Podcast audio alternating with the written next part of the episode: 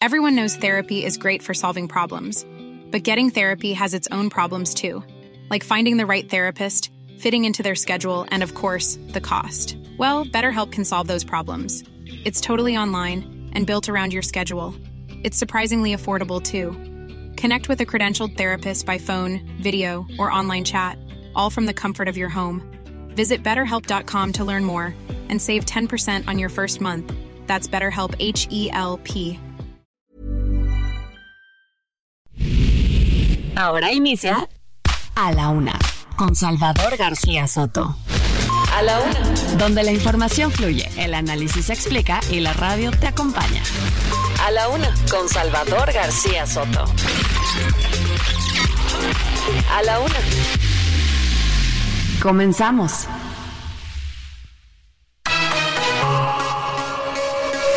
Forma en que ese equipo fue utilizada no le corresponde a la Unidad de Inteligencia Financiera, sino a otras autoridades y está abierto una carpeta de investigación en la Fiscalía General de la República. Y para Xochitl Galvez y para Claudio Sheinbaum que se haga una fiscalización absoluta, rotunda y a fondo de cómo se organizaron y de quién financió y cómo se financiaron los viajes a Roma a ver al Papa. Y acaban eh, de comunicarme, de anunciarme que la doctora Reguillo tomó la iniciativa de dar un paso a un costado con tal de despejar el horizonte de este proceso. Formalmente presentado mi registro como candidata para la jefatura de gobierno de esta ciudad de Y hoy estamos aquí. Nuestra primera visita al Instituto Electoral porque la siguiente va a ser con la constancia de mayoría.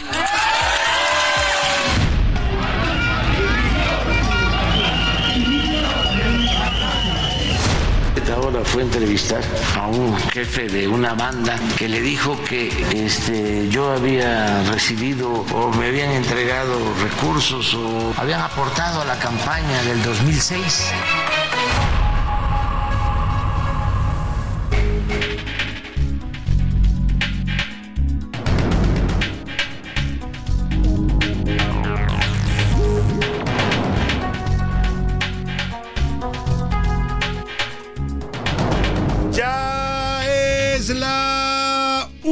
La tarde en punto en el centro de la República y los saludamos con mucho gusto porque estamos iniciando a esta hora del mediodía a la una, el espacio informativo que hacemos para usted cada día, todos los días y a esta hora del día, cuando el reloj marca la una de la tarde con dos minutos, aquí estamos, listos, preparados y de muy buen ánimo para informarle, para entretenerle y también para acompañarle en esta parte, en este momento de su día.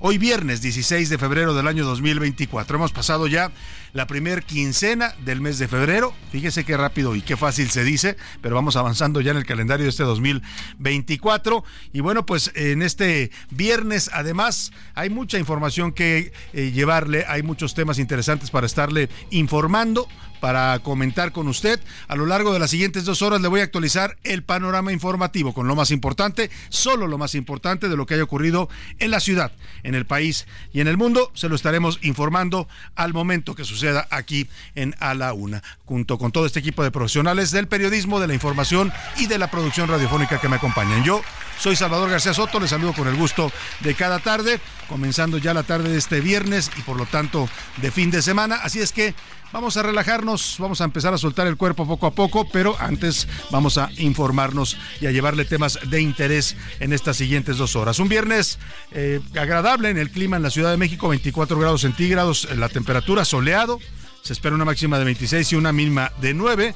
Y bueno, pues como dice la canción, ya llegó el fin de semana, así es que vamos a estar informándonos para después ya por la tarde pues comenzar a planear nuestro fin de semana. Hoy viernes, hoy viernes la música de la una se la vamos a dedicar a todos los transportistas y camioneros de México, a los traileros, a los operadores del transporte, a todos esos que hoy están protestando, que están exigiendo mayor seguridad, que están siendo víctimas de asaltos, de secuestros, de torturas, de asesinatos lamentablemente en las carreteras mexicanas que hoy están pues prácticamente sin seguridad. La denuncia común de todas estas organizaciones del transporte en México es que la Guardia Nacional no está cumpliendo su función de vigilar las carreteras. Desaparecieron a la antigua Policía Federal de Caminos y no es que uno defendiera a los federales de caminos, ¿eh? fue una corporación histórica que también se llenó de corrupción, pero lamentablemente la Guardia Nacional no ha sabido hacer esa labor de vigilar la seguridad en las carreteras y hoy, hoy el crimen organizado se ha apoderado también también de las carreteras de México. Ya no solo de los municipios, de los estados, de buena parte de la República, sino también ahora controlan las carreteras. Ellos mandan en quién puede transitar, quién puede no transitar, quién debe entregarles su carga, quién debe darles su vida, así como lo escucha, es lo que se está viviendo. Así es que la música va en solidaridad con esta lucha de los transportistas mexicanos, de los señores operadores y traileros que están exigiendo seguridad al gobierno y que ayer el presidente en vez de brindarles esa seguridad y de responder los llamó conservadores, los llamó politiqueros, les dijo que eran eh, que estaban atacando a su gobierno. Bueno, pues así se responde ahora en México a las peticiones de ciudadanos. Vamos a dedicarles esta música. Nuestro productor Rubén Esponda nos hizo una selección de canciones que hablan de este noble oficio de los transportistas que hoy en México lamentable y tristemente se ha convertido en una actividad de alto riesgo. Ya mucha gente no quiere dedicarse a eso gente que le apasionaba la carretera, porque ha de saber usted que este oficio de los traileros y los operadores también es un tema que requiere pasión. No es fácil andar en las carreteras todo el tiempo, no es fácil hacer viajes largos, a veces no duermen, no comen a sus horas para poder llevar su mercancía a tiempo, dejan a sus familias abandonadas durante largas temporadas y bueno, pues a esa actividad tan noble se le responde hoy en México con la violencia, con el abandono del gobierno eh, que los ha dejado en manos del crimen organizado la música de la una hoy para ellos a lo largo del programa. Y también es viernes y tenemos regalos. Ya sabe que en la una los viernes nos gusta darle buenos regalos para que se vaya usted a divertir y a relajar el fin de semana. Y hoy, hoy le vamos a dar, le pregunto primero, ¿le gusta la cerveza? Bueno, ¿a quién no le gusta la cerveza? Sí hay gente que no le gusta, de verdad, pero bueno, en México es una de las bebidas más consumidas por los mexicanos. Somos de los países que ocupamos de los primeros lugares en consumo de cerveza a nivel internacional. Las cervezas mexicanas son excelentes son de las mejores del mundo. Y hoy, hoy le voy a regalar cinco pases dobles para el Cervefest. Se trata de la Feria Internacional de la Cerveza, que llega ya a su onceava edición. Habrá en esta feria eventos, catas, conferencias, degustaciones de cervezas, música en vivo y mucho más. Oiga, y además qué interesante el movimiento de cervezas artesanales que hay en México, ¿eh? En muchas ciudades y municipios de la República se están haciendo cervezas artesanales de una gran calidad. ¿Cuándo es la cita? El pase, los pases que le voy a regalar son para el 15, 16 y 17 de marzo. O sea, son válidos a partir de ayer y hasta el próximo sábado. O sea, hasta mañana sábado. ah, no, perdóneme.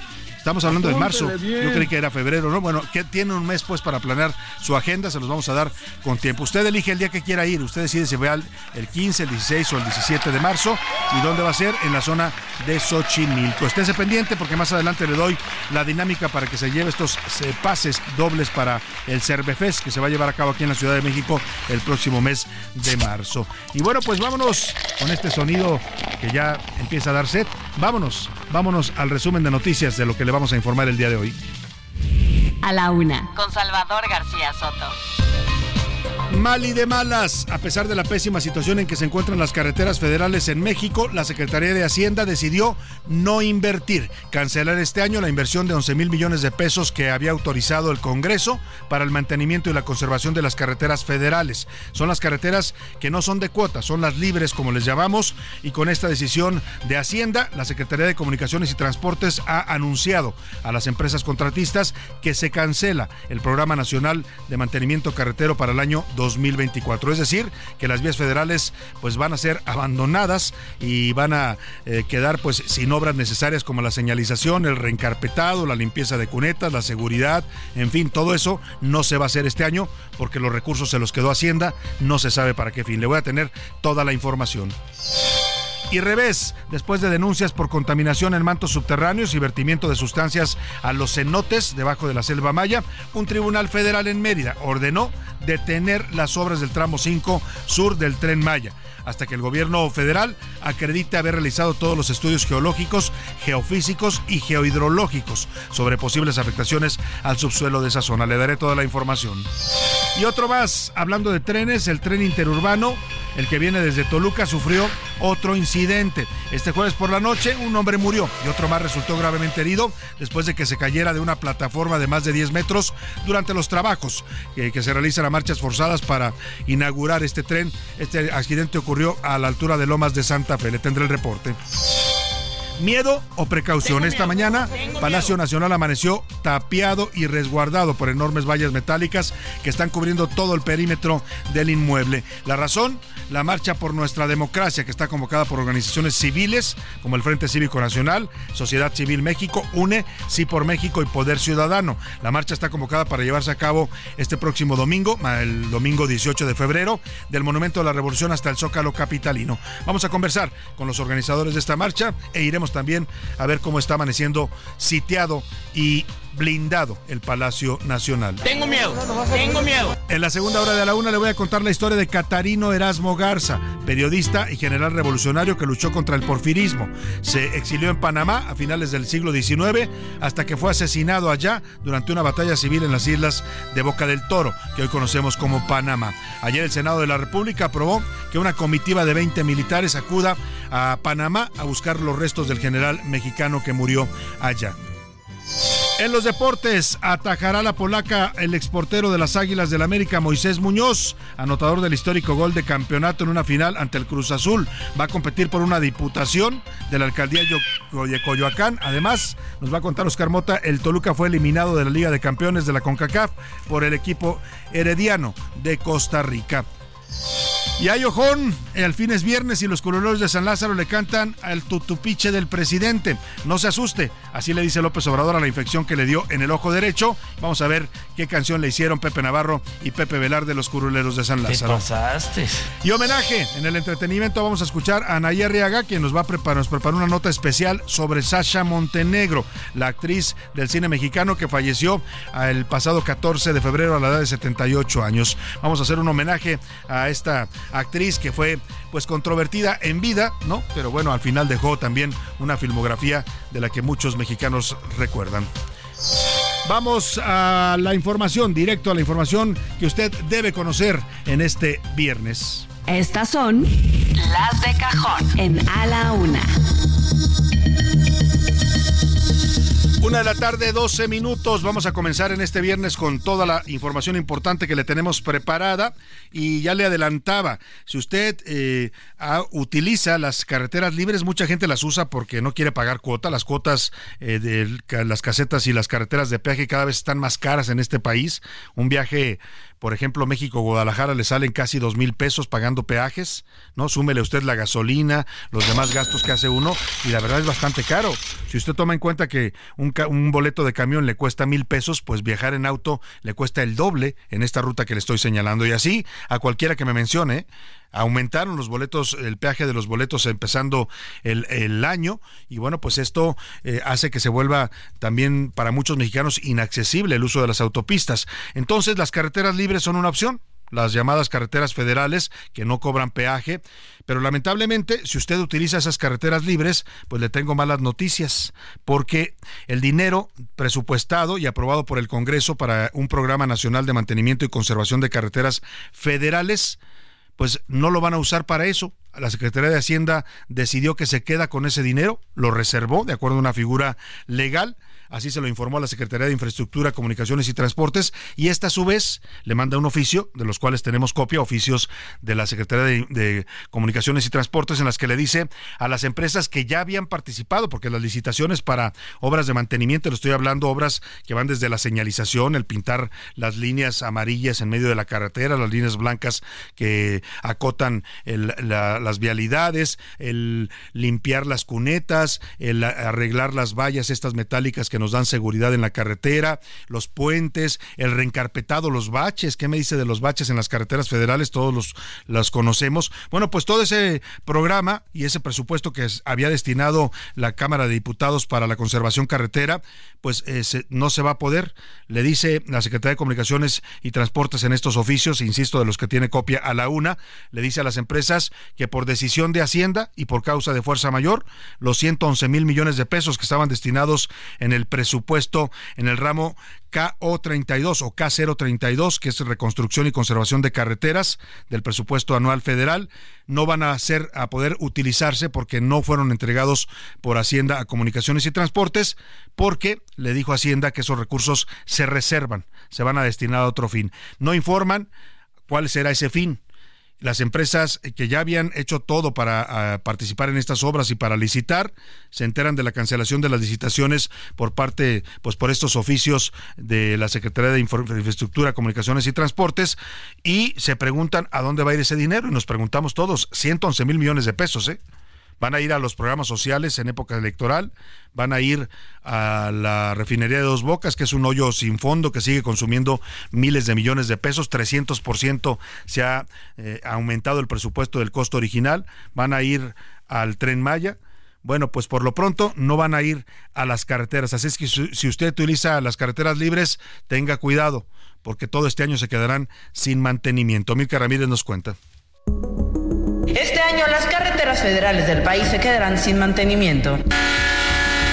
Los 11 mil millones de pesos que se tenían presupuestados para el mantenimiento y conservación de carreteras fueron reasignados para otros gastos y rubros del gobierno federal. De acuerdo con la columna Serpientes y Escaleras titulada Cancelan mantenimiento carreteras federales del periodista Salvador García Soto, en total y por órdenes de la Secretaría de Hacienda, la Secretaría de Infraestructura, Comunicaciones y Transportes suspendió 380 licitaciones. De acuerdo con datos de las propias empresas que tenían estas licitaciones, las afectaciones para ellos es de aproximadamente 171 millones de pesos. En A la Una buscamos a los empresarios afectados, quienes denunciaron esta situación. Sin embargo, por miedo a represalias, prefirieron no hacer comentarios. El mantenimiento es indispensable. Según la misma columna y datos de la propia Secretaría de Infraestructura, Comunicaciones y Transportes y de las empresas afectadas por la cancelación de los contratos, la situación actual de la red de carreteras federales en sus 42 mil kilómetros de extensión se encuentra en un estado que va de malo a muy malo. Preguntamos a las personas qué opinan sobre las carreteras federales del país. Esto fue lo que nos comentaron. No me inspiran mucha confianza, derivado a que casi siempre están en mal estado, o no hay mucha seguridad y tomar una, una carretera federal pues siempre lleva un riesgo mayor. Yo utilizo las carreteras federales debido al gran impacto en reducción de costos. Las grandes desventajas que hay es la falta de señalización adecuada, el mal estado de las vías como los baches, el asfalto. Yo utilizo las carreteras federales donde se hace falta señalización, pues las carreteras no tienen luz, están solas, eh, no hay nadie, no hay ningún tipo de policía, seguridad. Y es que el problema no es menor. De acuerdo con datos de la Guardia Nacional, tan solo en 2022 se registraron 22.775 vehículos siniestrados en carreteras del país. Esto causó casi 2.500 muertes.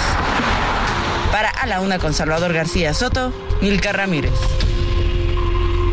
Bueno, pues ahí está un tema delicado por donde se le vea, sobre todo porque pues no se nos está diciendo a los mexicanos, tampoco se le dice a las empresas que fueron a las que les cancelaron sus licitaciones, empresas constructoras que estaban ya listas para empezar a trabajar en las obras de mantenimiento de la red carretera federal. Son 42 mil kilómetros de carretera en toda la República Mexicana y son los que se van a quedar sin mantenimiento. Y le decía delicado por donde se vea primero, porque Hacienda no ha dicho a dónde va a ir a parar ese recurso que estaba aprobado y asignado, etiquetado por el Congreso. Segundo, porque pues de por sí las carreteras es más, desde ahorita le lanzo la pregunta, mándenos al 5518 41 51 99. Usted si utiliza vías federales, carreteras libres, mándenos en qué estado las encuentra. He escuchado y he visto en las redes sociales gente que dice, porque esto lo publicamos ayer en las Serpientes Escaleras, hoy se lo estamos ampliando aquí en la Una, pues la gente que dice que de por sí están pésimas. Y el problema es ese, que con tanto bache, con tantas superficies tan en mal estado, sin señalamientos, no solo eh, se vuelven un riesgo para los accidentes, ¿no? Accidentes que pueden ser mortales para las familias o, eh, automovilistas que utilizan estas carreteras o transportistas. También es el tema de seguridad.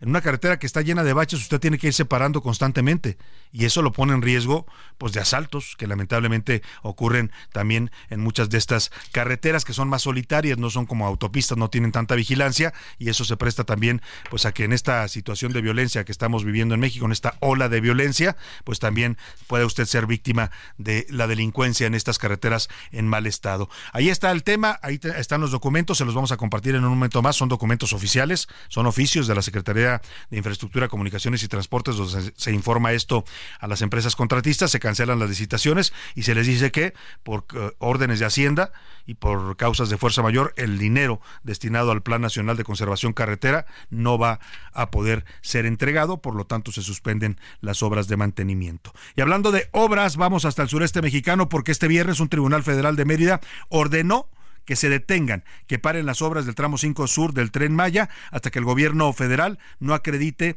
que tiene todos los estudios geológicos, geofísicos y geohidrológicos. Esto por posibles afectaciones al subsuelo, a las cavernas y a los cenotes y ríos subterráneos que corren a lo largo de toda esta zona. Vamos con Fernanda Duque allá en Quintana Roo que nos informa de este fallo judicial. Hola Salvador, te comento que un tribunal colegiado concedió una suspensión definitiva sobre las obras del tramo 5 sur del Tren Maya, esto hasta que los apoderados legales del proyecto entreguen la presentación completa y detallada de las bitácoras, memorias de construcción y todos los registros relacionados con el tramo 5 sur que sería inaugurado el 29 de febrero próximo. Asimismo, requirieron específicamente la información sobre los cenotes, cavernas y cuevas a lo largo de este tramo, así como las medidas de prevención y protección contra la contaminación del agua, pues en las últimas semanas ambientalistas denunciaron la filtración de cemento a estas cuevas subterráneas. Es la información hasta el momento. Bueno, pues es esto, muchas gracias Fernanda Duque, es esto lo que se está denunciando por parte de los ambientalistas, no solo la deforestación en la selva maya, más de 10 millones de árboles que fueron talados para construir las vías del tren maya, sino además que se está contaminando agua pura que corre por debajo del subsuelo de toda la península y se están llenando de concreto las cavernas. O sea, lo que la naturaleza tardó millones de años en formar, las obras del tren Maya lo están acabando en un santiamén con concreto en estas cuevas. Iván Márquez nos cuenta. El ecocidio en la zona de la selva y los acuíferos mayas en el tramo 5 no para. Y es que el activista José Urbina, quien es parte del colectivo Sélvame del Tren, evidenció un derrame de cemento en las cuevas del sistema de Jaguar en Quintana Roo, provocado por la construcción del tren Maya. El trazo del tren Maya prácticamente parte en dos al sistema de cuevas Garra de Jaguar y actualmente está generando mucho impacto dentro del mismo. Además de fragmentar los corredores biológicos de especies importantes como el jaguar, ya se comienza la contaminación del acuífero. También alertó sobre el impacto que estos daños generan. Esto es un impacto muy negativo al acuífero en plena crisis hídrica en el país. Estamos contaminando nuestras cuevas, el manto freático de la península de Yucatán. Pero esto no es nuevo. Desde septiembre del año pasado se denunció que iban 119 cavernas dañadas por el tramo 5. Además, las partes subterráneas fueron atravesadas por pilotes de acero, lo que afecta el ecosistema, altera el agua y destruye el patrimonio geológico. Cabe señalar que la red de cuevas, cenotes y más en Yucatán es la única fuente de agua dulce de la región, pues no hay ríos en ese territorio. Así, una vez más, la construcción del tren Maya afecta el ecosistema. Para la una con Salvador García Soto, Iván Márquez.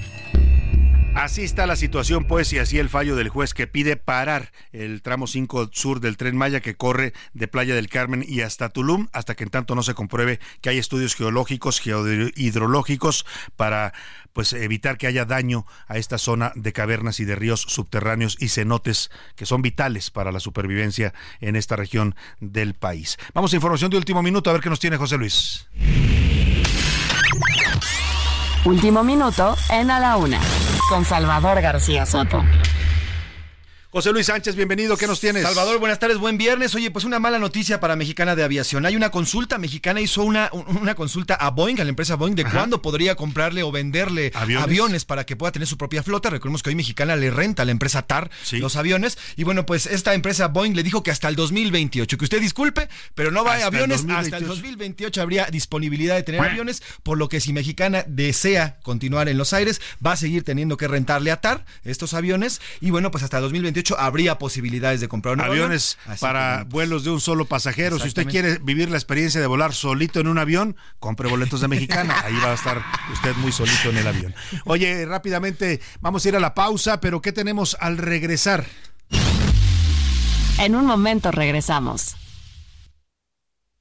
No, perdóneme, vamos, vamos, perdóneme, una disculpa. Eh, José Luis Sánchez, ¿qué tenemos? varios temas. Vamos a hablar sobre eh, ayer hubo un nuevo incidente en el tren interurbano. Una persona falleció y otra más resultó herida. Y además, Salvador, vamos a platicar con los organizadores de la marcha de este domingo. Marcha importante. El, prácticamente todo Palacio Nacional amaneció Marcha por la democracia y ya blindaron el palacio donde le temen a las marchas. Qué ironía. El presidente que llegó al poder haciendo marchas hoy es tiene fobia a las marchas. Vámonos a inaugurar la música de homenaje a nuestros traileros, camioneros y operadores de transporte con este, que es un clásico camionero del gran Roberto Carlos 1984. No le cambies. Estás en A la Una con Salvador García Soto. Información útil y análisis puntual. En un momento regresamos. Ya estamos de vuelta en A la Una con Salvador García Soto. Tu compañía diaria al mediodía. La rima de Valdés. ¿O de Valdés la rima? Por tanta inseguridad, transportistas carreteros, por los malditos cuatreros para su incomodidad, ya desquician la ciudad porque bloquean autopistas y por más que se le insista, el bloqueo ya es general. Es un paro nacional, según dicen periodistas. Las lentas autoridades se duermen en sus laureles Ay México, cómo dueles, hay que decir tus verdades. Pero qué barbaridades, los asaltos a traileros, asesinatos arteros, a conductores honestos. En verdad que yo protesto por la bola de cul de rastreros. A entradas, también salidas de toditas las ciudades, aquejaron estos males. La situación no está chida. Que la violencia se mida en estadísticas frías no está para que te rías de este tema que da miedo. Imaginarme, no puedo, si me pasara, ¿qué haría? De acuerdo con la Secretaría de Economía, en México existen cerca de 1.190.000 conductores de camiones, camionetas y automóviles de carga, cuyo salario promedió en 2023 los 8.260 pesos mensuales, con una jornada laboral superior a las 48 horas. El ojo público. En A la Una tenemos la visión de los temas que te interesan en voz de personajes de la academia, la política y la sociedad. Hoy escuchamos a Jimena Céspedes en hashtag La conversación en tiempo real. El ojo público. Esta semana, aunque sigue la tendencia en redes sociales que marca la agenda digital de narcopresidente, varios temas adicionales fueron discutidos por la audiencia sociodigital. Por un lado, esta semana siguió la discusión sobre las reformas constitucionales presentadas por el presidente López Obrador, donde la que más sigue causando polémica es la reforma al Poder Judicial. El tema ha llegado a más de 17 millones de personas y está bastante dividida la audiencia, 40% a favor y 60% en contra. Los que apoyan la reforma señalan que los puestos sí deberían ser de elección popular y por mérito, y que se busca que el Poder Judicial esté libre de corrupción e impunidad. Los que están en contra señalan que es un intento por controlar el único poder autónomo, que esto impulsaría una dictadura y que se corre el riesgo de poner personas que no cumplan con las condiciones idóneas para ser un magistrado independiente. Otro tema que fue tendencia varios días fue Slim. Tras su conferencia de prensa, el tema llegó a más de 14 millones de personas y aunque muchos mensajes fueron informativos, la mayor parte, el 67%, fueron negativos. Cuestiona la honestidad del empresario, sobre todo en relación con el aumento de su fortuna en este sexenio. Algunos hablan del tema de la preponderancia en telecomunicaciones y otros sobre la cercanía del ingeniero con el presidente. Finalmente, el hashtag Yo sí voy a la marcha, con más de 30 mil mensajes, lleva dos días en tendencia, sobre todo local, alrededor de la Ciudad de México. Usuarios invitan a la marcha del domingo señalando que es por la democracia y las libertades. Veremos si el movimiento digital moviliza el domingo. Soy Jimena Céspedes y nos vemos la próxima semana en A la Una. A la Una, con Salvador García Soto. Una de la tarde con 36 minutos, pues ahí están, ahí está lo, el análisis que nos hace siempre todos los viernes. Jimena Céspedes, que le mandamos un fuerte abrazo, directora de MW Group, con lo más relevante del mundo sociodigital. La conversación digital se le llama ahora todo lo que transcurre y pasa en las redes sociales, en el Internet, en los foros, en donde se discute y se debaten temas de interés para la agenda pública. Bueno, pues ya escuchábamos, sigue la tendencia de narcopresidente, un fenómeno realmente impresionante. El presidente ha dicho que son bots y ha culpado incluso, ha sugerido que desde Estados Unidos están operando estos bots en otros países para mantener esta tendencia, pero lleva ya dos semanas como tendencia de las tendencias principales en México, narcopresidente y por ahí también aparece creo que narcocandidata. Eh, y la otra interesante que nos dice Jimena Céspedes es que la percepción de Carlos Slim, después de esta conferencia de prensa que dio el pasado lunes, tras cinco años de silencio, para pues básicamente decir que no es un favorecido del gobierno de López Obrador, y que tiene incluso sus diferencias con el presidente, aunque los datos dicen otra cosa, ¿eh? Porque por ahí se le documentaron en el CEO que dirige Mario Maldonado, nuestro compañero aquí en el Heraldo Radio, 25 mil, no, perdóname, 2.500 contratos. Él dijo que nada más tenía uno, el del tren Maya, y el CEO hizo una búsqueda en Compranet y le encontró 2.500 contratos con el gobierno federal. Bueno, pues eh, lo interesante es que la percepción de lo que dijo Slim en las redes sociales, lo que nos comenta Jimena Céspedes es negativa. Bueno, pues ahí están los temas. Oiga, y vamos a seguir hablando de obras. Y mire, el problema de las obras públicas es que cuando no las hacen a tiempo, cuando se retrasan, pues eh, terminan haciéndolas a la carrera, ¿no? Y luego ya no diga usted inaugurándolas sin terminar.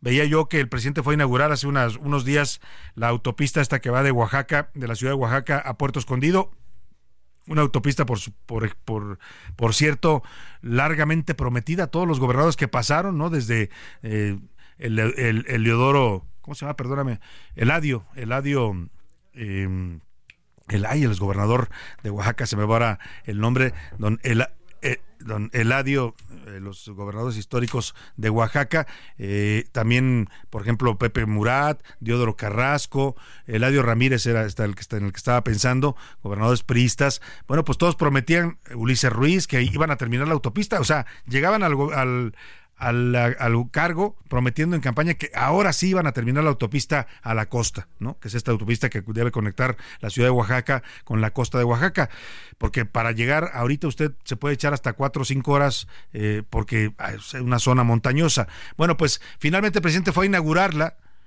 pero resulta que no está terminada. O sea, inauguró una obra que todavía no está terminada, no están las casetas, no están hechos todavía todas las obras necesarias. Y eh, algo similar está pasando con el tren interurbano. Es este tren que el gobierno de Peña Nieto dejó ya prácticamente terminado. Lo único que tenían que hacer era conectar desde Santa Fe hasta el Metro Observatorio para que llegara ahí el tren procedente de Toluca y pudiera pues empezar a dar servicio. Pero en el gobierno de López Obrador se hicieron literalmente tontos esa obra le tocaba hacerla a Claudia Sheinbaum como jefa de gobierno, no la hizo. Ya cuando andaba en campaña, una ocasión supe y lo publiqué en la columna que en una reunión de evaluación, porque el presidente había dicho, fíjese, digo que la iba a inaugurar el año pasado, en 2023, lo dijo públicamente en su conferencia. Yo inauguro ese tren en, en 2023 pues nada, que en una reunión de evaluación le pregunta, pregunta al presidente cómo van las obras y todas las dependencias federales que tenían que ver con las obras le dicen, pues nosotros ya hicimos nuestra parte, nosotros ya hicimos nuestra parte, nosotros ya hicimos nuestra parte, ¿y qué falta? Pues falta la parte que le toca al gobierno de la Ciudad de México. Me contaron en esa ocasión, gente que estuvo presente en esa reunión, que el presidente se enojó con Sheinbaum, que empezó a dar pretextos de por qué no habían terminado y le dijo, a ver, no pretextos, hay que terminarla.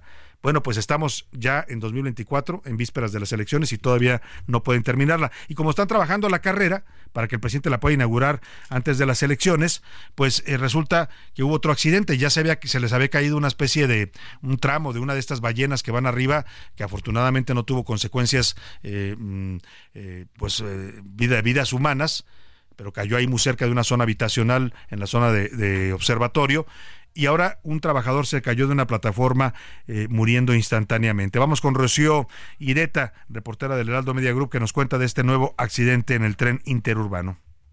Así es, Salvador, un trabajador muerto y otro más herido fue el saldo de la caída de una plataforma en las obras del tren interurbano ocurrida ayer por la tarde en la zona de la colonia Lomas de Santa Fe en la alcaldía Álvaro Obregón. Los hechos ocurrieron cerca de las 7 de la tarde noche de este jueves, Salvador, cuando los dos obreros realizaban trabajos de soldadura en una plataforma ubicada a 10 metros de altura cuando ambos cayeron. Un hombre de 35 años murió instantáneamente después de la caída, mientras otro más de 28 fue trasladado con heridas graves al hospital ABC donde es atendido. La Secretaría de Infraestructura, Comunicaciones y Transportes informó que inició conjuntamente con la empresa constructora la determinación de las causas del incidente.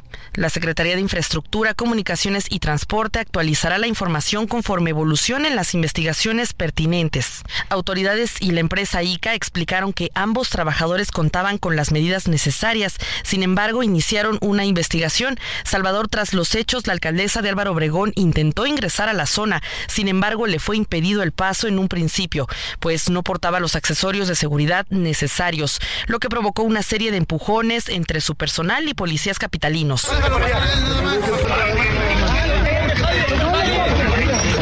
Tras el encontronazo y después de colocarse casco y chaleco, la alcaldesa logró ingresar a la zona. Salvador, cabe recordar que la empresa constructora se hará cargo de los gastos médicos del herido mediante el seguro médico, así como de los gastos funerarios del hombre que falleció. Hasta aquí el reporte, Salvador. Gracias, Rocío, Rocío Ireta. Pues ahí está, mire, la obra lleva 10 años de retraso. O sea, comenzó a construirse en 2014 se supone que debe haber estado terminada eh, en el sexenio de Peña Nieto, no la terminó Peña Nieto, pero la, dejó prácticamente nada más para que la concluyera este gobierno. Pero este gobierno pues se puso a hacer aeropuertos que no funcionan, se puso a hacer lo que el presidente quiso y esa obra la fue dejando. Hoy, 10 años después, no está terminada y su costo para los mexicanos se ha elevado en un 200%. Cuando empezó Peña Nieto esta obra, dijo que iba a costar 38.608 millones de pesos. Hoy, el costo que está informando el gobierno federal son 116 mil millones. Vamos a escuchar esto que nos preparó Ricardo Romero. El insurgente es reflejo de un valor fundamental para la cuatro transformación, darle prioridad a las necesidades de la gente. El tren interurbano México-Toluca, rebautizado como el Insurgente durante la administración del presidente López Obrador, enfrenta un sobrecosto del 200%. A esta situación se suman múltiples accidentes como el colapso de vigas, falta de terrenos para la construcción de infraestructura, sobrecostos y reajustes en la ruta del tren. El proyecto inició su edificación en julio de 2014 durante el sexenio del expresidente Enrique Peña Nieto con la finalidad de agilizar el traslado de miles de personas que se desplazan diariamente entre el Estado y la Ciudad de México. Dos grandes zonas metropolitanas conectadas hoy, una mejor autopista y muy pronto con el primer tren interurbano de alta velocidad de Toluca a la Ciudad de México. Aunque en un inicio el costo-beneficio estimado de esta obra era de 38.608 millones de pesos, actualmente el precio es de 116 mil millones, según datos oficiales de la cartera de inversión de la Secretaría de Hacienda. Me da mucho gusto estar con ustedes y poder subirme, como lo van a hacer muchos otros, a este nuevo tren, el insurgente pero a casi 10 años de haber iniciado su construcción y tras la adopción del proyecto por la actual administración del presidente López Obrador, la obra del insurgente continúa incompleta. Solo la mitad fue inaugurada el pasado 15 de septiembre de 2023, con la promesa de que en marzo de este año será concluida en su totalidad, ofreciendo así un recorrido de casi 58 kilómetros en tan solo 39 minutos y conectando finalmente el municipio mexiquense de Sinacantepec con la terminal de observatorio ubicada al poniente de la Ciudad de México por lo que hasta este momento las cuatro estaciones que se encuentran en operación son Sinacantepec, Pino Suárez, Metepec y Lerma. Así la situación del tren interurbano El Insurgente. Para la una con Salvador García Soto, Ricardo Romero. Pues ahí está, se aumentan los costos, nos cuesta más a los mexicanos, la obra no está terminada, ya van dos accidentes, en esta ocasión ya uno mortal para un trabajador y otro que está herido, pero bueno, pues es el tema de no trabajar pues con tiempo, ¿no? No hacer las cosas bien como debieron haberlas hecho y ahora están haciendo a la carrera.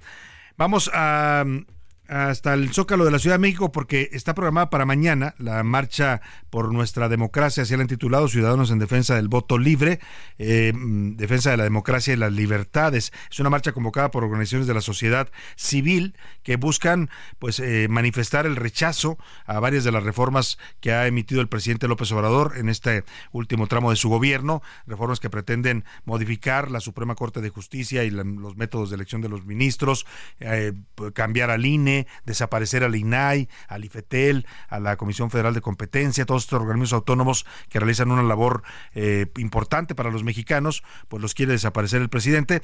Todo esto aunado a lo que estamos viviendo en época electoral y a las eh, pues evidencias de una lo que dicen algunos opositores una elección de estado, pues están llamando a, convocando a esta marcha. Pero pues el presidente que se ha vuelto alérgico a las marchas, yo le decía que qué ironía porque él creció políticamente marchando, ¿no? La figura de López Obrador se inventa en el éxodo por la democracia después de las elecciones locales en Tabasco en 1994, pero pues ahora es alérgico a las marchas, ahora las descalifica todas, ¿eh? O sea, el presidente aplica la lógica de solo mis marchas eran buenas y todas las demás son conservadoras, fifís, neoliberales y politiqueras. Vamos con hasta el Zócalo porque ya se blindó, el presidente ya blindó su palacio, porque así parece que lo trata como su palacio más que el palacio de los mexicanos, lo blindó con vallas metálicas para que no se le acerquen los manifestantes. Fuchi, guácala, dirá el presidente a las protestas y a las manifestaciones. Vamos contigo, Gerardo Galicia. ¿Cómo está el Zócalo blindado? Cuéntanos, buena tarde. ¿Qué tal, Salvador? Esta mañana Palacio Nacional amaneció completamente resguardado con vallas metálicas desde la calle de Moneda hasta la calle de Corregidora, donde se colocaron las llamadas rompeolas. Las estructuras son muy altas, más de dos metros de altura, cuya función es el resguardo de este inmueble ubicado entre la Catedral Metropolitana y la Suprema Corte de Justicia de la Nación. Estas protecciones, Salvador, se han colocado a dos días de que se realice la denominada Marcha por Nuestra Democracia, una movilización que estaría partiendo del Monumento a la Revolución hasta el Zócalo Capitalino y que es convocada por al menos 100 organizaciones civiles. Los asistentes a esta marcha están siendo citados para el próximo domingo 18 de febrero en el Monumento a la Revolución. Estarían realizando una caminata por el Paseo de la Reforma hasta la Avenida Juárez, la calle 5 de Mayo y de esta manera estarían arribando al Zócalo. Sin embargo, hay otras organizaciones que convocan a llegar directo al primer cuadro, directo al Zócalo en punto de las 10 de la mañana para poder realizar un mitin frente al, al balcón presidencial. Cabe mencionar que la colocación de estas vallas metálicas realmente no afecta en la circulación de vehículos en el centro histórico, puesto que el Zócalo ya es un espacio 100% peatonal, pero sí hay bastante molestia por muchos de los peatones que no pueden utilizar la calle de Corregidora para llegar a distintos comercios. Muchas gracias, Gerardo Galicia. Pues así amanece el zócalo blindado con estas vallas, estos rompeolas metálicos, como les llama Gerardo Galicia. Y vamos a hacer contacto y le agradezco mucho que nos tome esta llamada con César Damián Retes. Él es, eh, eh, perdóneme, sí, César Damián Retes es secretario ejecutivo de la organización Unidos y Sí por México, una de las convocantes para esta marcha por nuestra democracia. César, te saludo, muy buenas tardes. Muy buenas tardes, qué gusto saludarte, Salvador. Igualmente, platícanos cómo va la convocatoria, cómo está ya la organización para esta marcha mañana, qué esperan, cuánta gente más o menos esperan reunir y cuáles son las consignas, César. Bueno, la convocatoria ha sido todo un éxito, vale la pena la precisión porque inicialmente la convocatoria fue a marchar del Monumento a la Revolución al Zócalo, pero ante tanta, a tanto éxito y tanta euforia ciudadana, la convocatoria cambió para hacer la marcha de tu casa al Zócalo. Nos vemos directo en el Zócalo. Eh, la cita es vernos este domingo 18 de febrero a las 10 horas en el Zócalo para concentrarnos y defender nuestra democracia. Como lo hicimos en noviembre del 2022 con el INE no se toca, en febrero del 23 con el voto no se toca, ahora gritaremos en una sola voz, nuestra democracia no se toca. Eh, no solamente en la Ciudad de México, sino en 117 ciudades más tanto del país como en seis países en el extranjero. Estaremos inundando y pintando de rosa las plazas públicas y todos estaremos saliendo a defender nuestra democracia. Son ya también más de 250 organizaciones y desafortunadamente hoy amanecimos con el Palacio Nacional tapiado con estas vallas que parece que se atrincheran en el Palacio Nacional cuando vamos en paz y simplemente ejercer nuestras libertades. Justo eso te iba a preguntar, César, esta acción que toma el gobierno federal, la presidencia de la República, parece que eh, ustedes fueran en plan eh, rijoso, o, están pensando atentar contra el Palacio, o, por, o cómo leen esto. Pues eh, lo vemos con mucha ironía porque vamos a ejercer nuestra libertad de expresión, nuestra libertad de manifestarnos, como es válido en todas las democracias hacerlo estamos expresando un punto de vista sobre además un tema de interés. el presidente presentó apenas hace unos días un paquete de 20 iniciativas y vamos a decir claramente nuestro punto de vista es no queremos regresar al pasado. Venimos del pasado y, y hemos estado construyendo nuestro sistema democrático, necesitamos fortalecerlo. Y en Palacio Nacional nos queda claro que el enemigo es la ciudadanía, que no hay ese sentimiento de apertura, de diálogo y pareciera que rechazan toda expresión democrática. Vamos a escuchar, si te parece, César Damián Restes. Estoy conversando con el secretario ejecutivo de la Organización Unidos y Sí por México, uno de los convocantes a esta marcha por la democracia el día de mañana, en, eh, perdón, el próximo domingo en la Ciudad de México y en buena parte de la República. El presidente habló hoy de la marcha. Te pongo el audio y me das tu punto de vista. Claro. Escuchemos. Ahora el jefe del bloque conservador es Claudio X González, hijo de los que están convocando a la, a la manifestación para defender la corrupción, porque eso es lo que este, en esencia buscan, que regresen los corruptos. Van a defender la corrupción y quieren que regresen los corruptos, dice el presidente César. Me parece que el presidente está viviendo en otro México siempre que tiene otros datos y que no conoce a la sociedad civil, Dios Salvador, y a todo tu auditorio. Son más de 250 organizaciones las que estamos convocando. Eh, estamos en pie de lucha, sí, defendiendo la democracia porque estaba bajo amenaza por tercera ocasión, ¿eh? Cuando quisieron modificar, casi desaparecer al INE, cuando insistieron con el plan B y que la ciudadanía dijo, no, no queremos esa ruta, y ahora que insiste con debilitar nuestro sistema democrático, si lo vemos con mucha claridad, venimos de un sistema donde el Ejecutivo decidía todo y para contrapesar eso se crearon los órganos constitucionales autónomos para quitarle esa tentación. Donde venimos de un sistema en donde en el Congreso no se representaban las minorías y para eso se crearon los representantes proporcionales, los pluris. Claro. Venimos de ese sistema, hemos avanzado y lo que quiere el presidente actual es regresarnos de donde venimos. Y lo que tenemos que hacer con todas las áreas deportivas de nuestra democracia es mejorarla participar todavía más y que los ciudadanos eh, eh, ciudadanicemos la política. Entonces, eh, habrá que informarle bien al presidente. Entiendo que habla un solo orador, que es Lorenzo Córdoba Vianelo, el expresidente del INE, según han, informado, y te pido que le digas a la gente, los que estén interesados en sumarse a esta marcha el próximo domingo, dónde, cómo y a qué horas. Muchas gracias, Salvador. Nos vemos a las 10 de la mañana en el Zócalo de la Ciudad de México. Ahí directo nos vemos. Le sugerimos llegar temprano porque seguramente se va a llenar como en ocasiones anteriores. Y bueno, vestir eh, de rosa, al portar alguna prenda rosa, bloqueador solar, todas las precauciones, bien hidratados, pero podemos ir tranquilos con la familia, sabiendo que es una manifestación en defensa de la democracia. Gracias, César. Damián Rete, secretario ejecutivo de la organización Unidos y Sí por México, y vamos a estar atentos al resultado de esta marcha y esta convocatoria. Te agradezco mucho la información. Muchas gracias a ti, Salvador. Muy buenas tardes, estaremos al pendiente. Vamos a información de último minuto. Ha hecho declaraciones el presidente Biden sobre su archienemigo, el señor Vladimir Putin. Último minuto en A la Una, con Salvador García Soto. José Luis Sánchez, ¿qué dice Biden de Putin? Salvador, hoy se dio a conocer por la mañana que Alexei Navalny, uno de los principales opositores del presidente Vladimir Putin, fue, murió dentro de una cárcel luego de haber sido apresado. Hoy el presidente eh, Joe Biden habla al respecto y, manda este mensaje en contra o sobre esta muerte y en contra también de su homólogo, el señor Vladimir Putin. Make no mistake. No cometa ningún error. No se equivoquen. Putin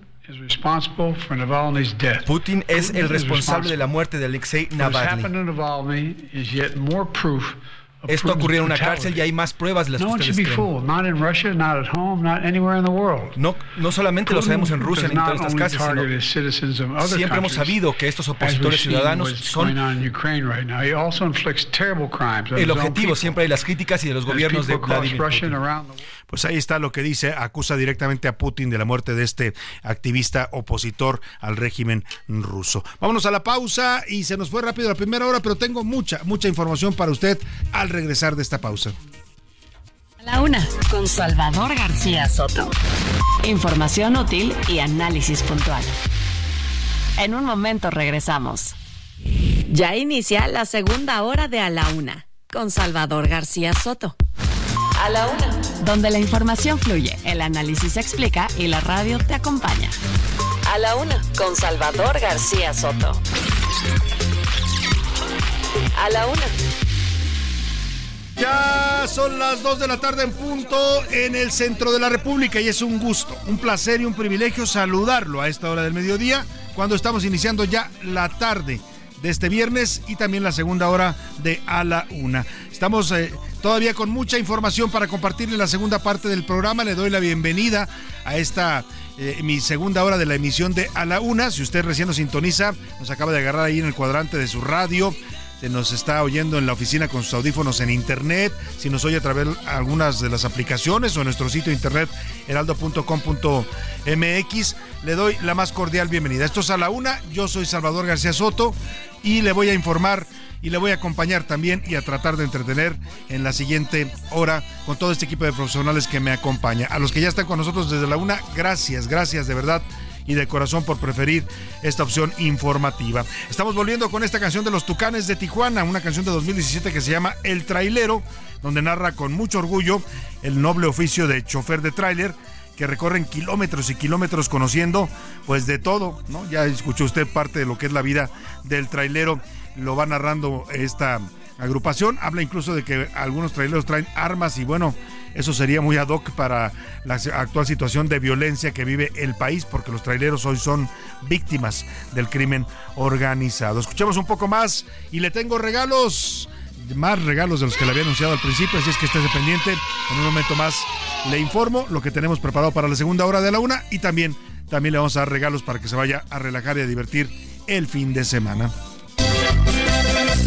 Bueno, pues vámonos, vámonos a más información en la 1. Le tengo todavía temas importantes para estarle contando. Hay buenas noticias en Puebla sobre la huelga de la planta Audi, que está ubicada ya en el estado de Puebla. Están avanzando negociaciones para levantar la huelga. Ya van para dos semanas, más, eh, más o menos tres semanas ya de que se decretó esta huelga. Y parece, parece que se ve la luz al final del túnel. Le voy a dar información sobre un posible arreglo para levantar esta huelga allá en Puebla. Le contaré también la historia de Catarino Erasmo Garza, periodista y general revolucionario luchó contra el porfirismo, se exilió después en Panamá a finales del siglo XIX, lamentablemente allá fue asesinado en una batalla. Ayer el Senado de la República aprobó que una comitiva de 20 militares vaya a Panamá a buscar los restos del general mexicano. Oye, vamos a celebrar a Guadalajara porque en Guadalajara esta semana cumplieron un aniversario más, 482 años. Un aplauso para la bella ciudad de Guadalajara, para la Perla Tapatía. Están celebrando 482 años, han tenido eventos toda la semana de aniversario. El aniversario fue el 14 de febrero, pero luego tengo una pieza especial sobre este cumpleaños de la Perla Tapatía, con un saludo especial a todos los amigos que nos sintonizan allá en Guadalajara en el 100.3 de FM El Heraldo Radio. También en los deportes, Oscar Mota nos va a traer sobre el portero, exportero del América, Moisés Muñoz, que deja las canchas para meterse a la política. También el tema del de Cruz Azul, que pues vamos a hablar también del Toluca, que fue eliminado de la Liga de Campeones, en fin, temas deportivos interesantes, la rola de la semana de los curuleros de Salázaro, que le cantan al tutupiche del presidente, y también el entretenimiento con Anaya Rega, que nos trae una nota especial sobre la historia de vida de Sasha Montenegro, esta actriz que falleció el pasado 14 de febrero. Mucho que informarle todavía en la una eh, pero vamos en este momento a los regalos, porque es momento de ponernos regalones para usted aquí en la Una. A la una. Con Salvador García Soto. Bueno, José Luis Sánchez, tenemos regalos para el público. Ya habíamos adelantado los primeros que son para el Cervefest, nada más que esos son para el mes de marzo. Vamos a adelantarlos para que usted planee con tiempo su visita a Xochimilco, a este Festival de la Cerveza.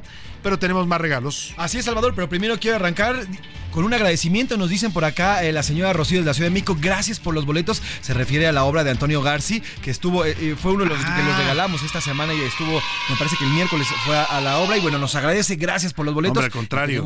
La verdad, aprovechelos porque siempre procuramos buscarle buenos espectáculos, obras teatrales, festivales. Aprovechelos porque la verdad se la pasa uno bien. Yo he tenido la oportunidad de ir incluso a alguno de los que hemos promocionado y me encuentro gente ahí del auditorio que nos se acerca a saludar y agradece los boletos. La verdad que es un esfuerzo que hacemos nosotros, pero también las producciones de teatro y de otros eventos que nos hacen favor de facilitarnos estos boletos para usted. Así es, bueno, pues vamos con los boletos de la cerveza, la chela. Recuerden, el próximo mes de marzo se va a celebrar este famoso Cervefest. Venga. Va a ocurrir el 15, 16 y 17 de marzo, un poquito antes ya de la primavera, pero bueno, ya con el calor que tenemos ya para entonces hará mucho calor seguramente. Vamos a consumir bastante cerveza. Así que cinco pases para el Cervefest. Usted puede elegir qué día quiere ir, el 15, el 16 Es un fin de semana, viernes, sábado y domingo. Usted decide si va cuál, cuál día le queda para ir. Y ocurre en la zona de Xochimilco. Oiga, la pregunta que le hacemos, ¿qué número de edición? Ya lo dijimos desde que arrancamos. Ahorita yo lo dije y no, seguramente lo escucharon. Pero ¿qué edición del Cervefest se va a celebrar este año? Ah, está un poco... Está no, me gusta la pregunta. Yo hubiera preguntado mejor de las cervezas, pero bueno, ahí está la pregunta que plantea José Luis Sánchez para este tema. ¿Qué edición del Cervefest es? Y se lleva estos boletos para marzo. El fin de semana del 15 al 17 va a, llevar, a tener lugar este Cervefest. Y la segunda, los segundos regalos que tenemos, José Luis. Tenemos también a Para Amor Sin Barreras. 10 pases dobles. 10 pases dobles para la obra Amor Sin Barreras, que me han dicho que está bastante buena. Vamos a ir a verla, Salvador, este fin de semana. Es un clásico, es un, clásico, de Broadway. A ver si nos pones por ahí un fragmento de Amor Sin Barreras, señor productor, para que la gente entre en ambiente. Esta sí es para el fin de semana. Son este para funciones del sábado, ¿no? Sábado 17 de febrero a las 5 y otros 5 tenemos para las 8 de la, de la noche ya en el Teatro Centenario, ubicado en Coyoacán, y es una es una producción de Gerardo Quiroz Salvador.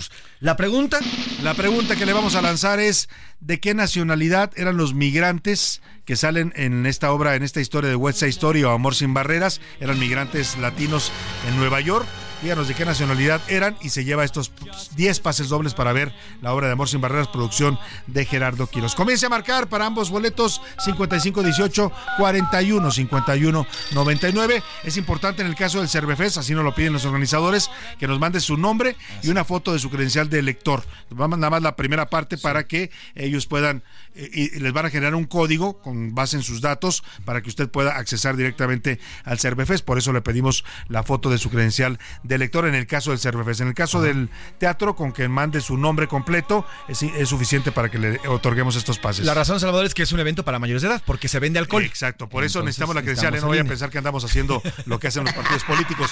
Ellos nos piden este requisito porque ah, solo pueden entrar mayores de edad, entonces necesitan verificar que usted sea mayor de edad para entrar a este festival. Comience a marcar y pásesela bien el fin de semana. Vámonos directo a más información aquí en A la Una.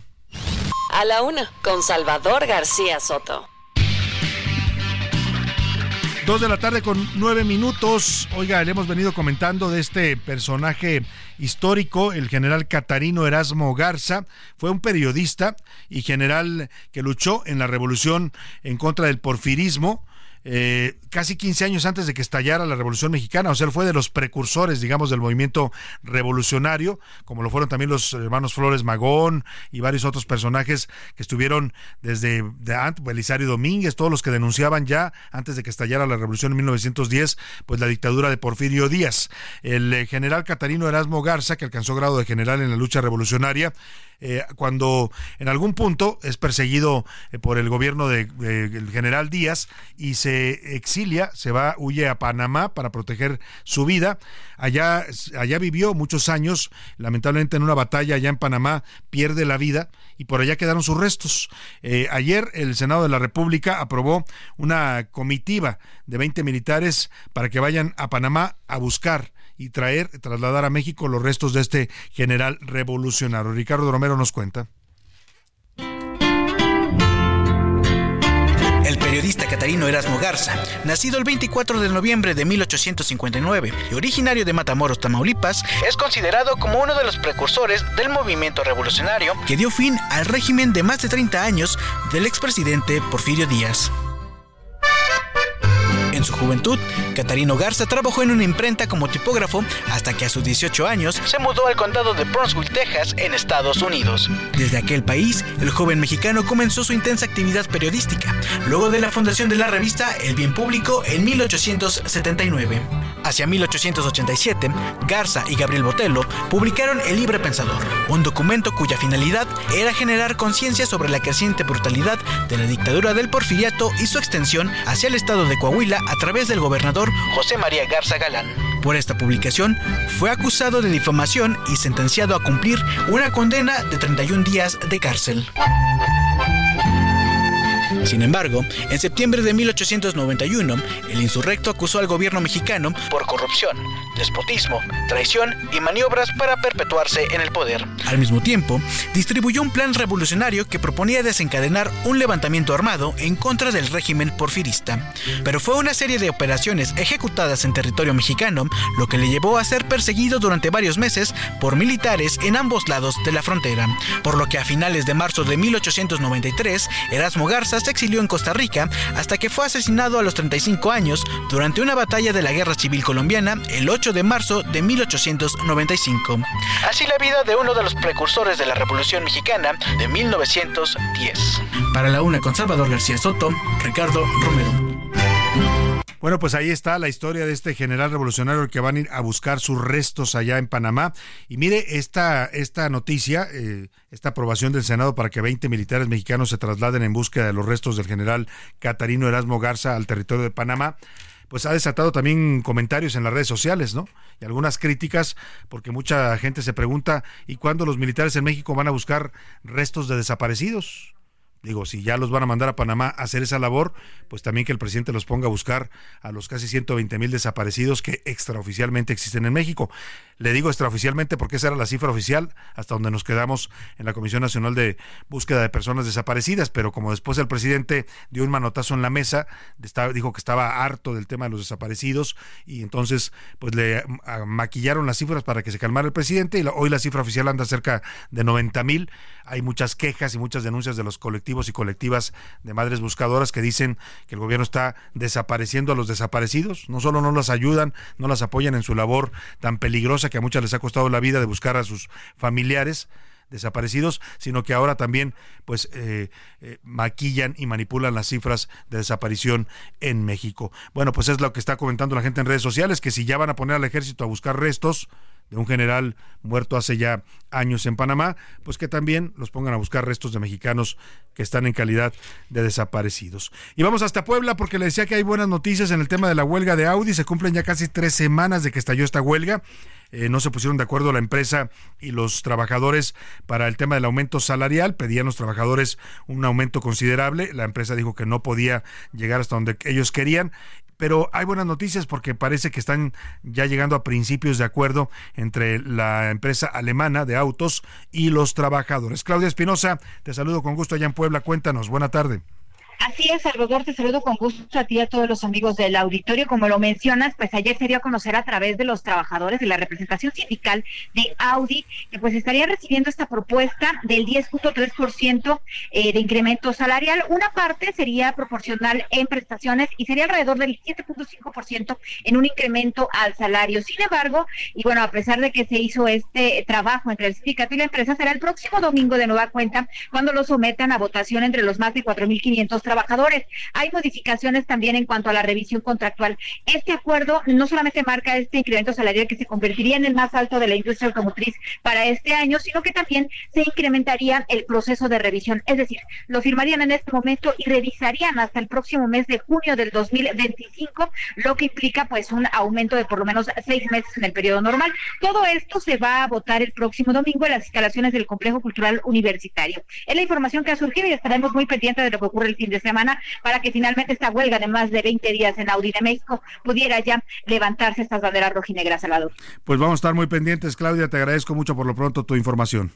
Muy buena tarde. Muy buena tarde, Claudia Espinosa, allá en Puebla. Y bueno, pues sí, es buena noticia, sin duda. Los empleados originalmente pedían el 15.5% de aumento global la empresa dijo no, eh, para mí es imposible llegar a ese porcentaje.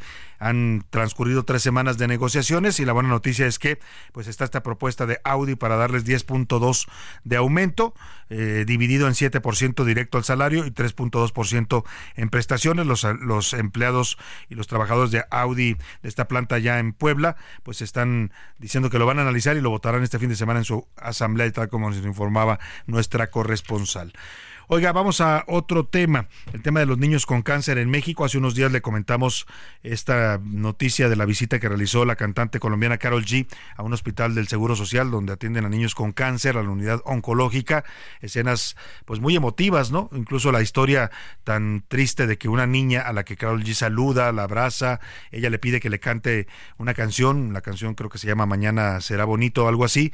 Ella le empieza a cantar eh, eh, la empieza a cantar, eh, se la canta a la niña ya capela en el hospital, y lamentablemente la niña muere al día siguiente, es eh, parte del el drama que se está viviendo con los niños con cáncer en México, y cada año Lamentablemente la población de niños con cáncer en México crece. Al menos 7 mil niños y niñas se enferman de cáncer aquí en el país. Es por eso que en el Senado de la República están sumando iniciativas para obligar a las autoridades a que brinden servicios de detección temprana en el cáncer, así como atención también de los menores de edad que ya tienen esta enfermedad. Un tema que en este gobierno retrocedió porque no hubo los eh, tratamientos ni las sustancias necesarias para las quimioterapias y tratamientos de estos niños. Vamos contigo, Verónica Macías, cuéntanos de esta iniciativa en el Senado para tratar de garantizar el derecho a la salud de estos niños con cáncer. Buena tarde.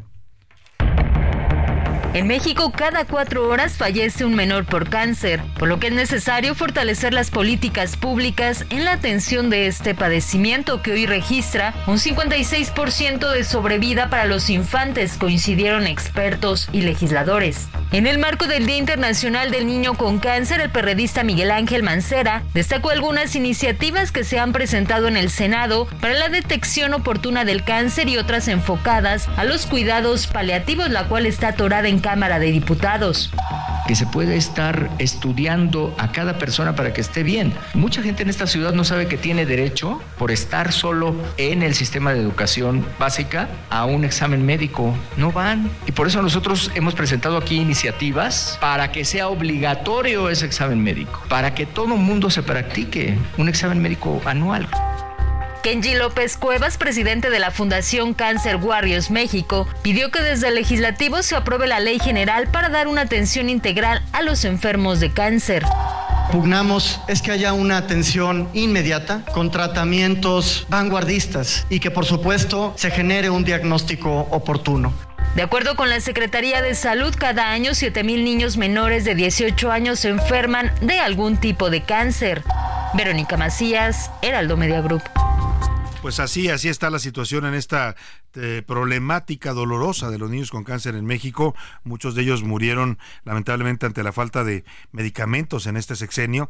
Y bueno, pues eh, lo que está buscando el Senado es garantizar que lo que ya, ya es una obligación constitucional del gobierno, pues se cumpla con eh, leyes que forcen a los gobiernos a dar atención a los menores de edad que padecen esta enfermedad, incluso también a, también a la detección temprana. ¿eh? Esto es importante porque pues si se, hicieran más pruebas de cáncer a los niños, más, más diagnósticos a tiempo, se gastaría menos también en los tratamientos. Eso es algo importante que también están viendo en el Senado. Oiga, y hablando de, de cáncer, ya que andamos por esos temas, nos está comentando nuestro productor que, que hay una un anuncio que hace el señor Vladimir Putin allá en Rusia. hace un rato hablaba de José Luis por esta declaración del presidente Biden y la muerte de este activista opositor a su gobierno en una cárcel rusa. Pero el 14 de febrero Vladimir Putin anunció que Rusia está ya por sacar una vacuna contra el cáncer. Vamos a escuchar lo que anuncia Putin hace unos días. Añadiré también que estamos cerca de crear lo que se llama oncovacunas vacunas contra el cáncer y medicamentos inmunomoduladores de nueva generación. Espero que pronto se utilicen con eficacia como métodos de terapia individual.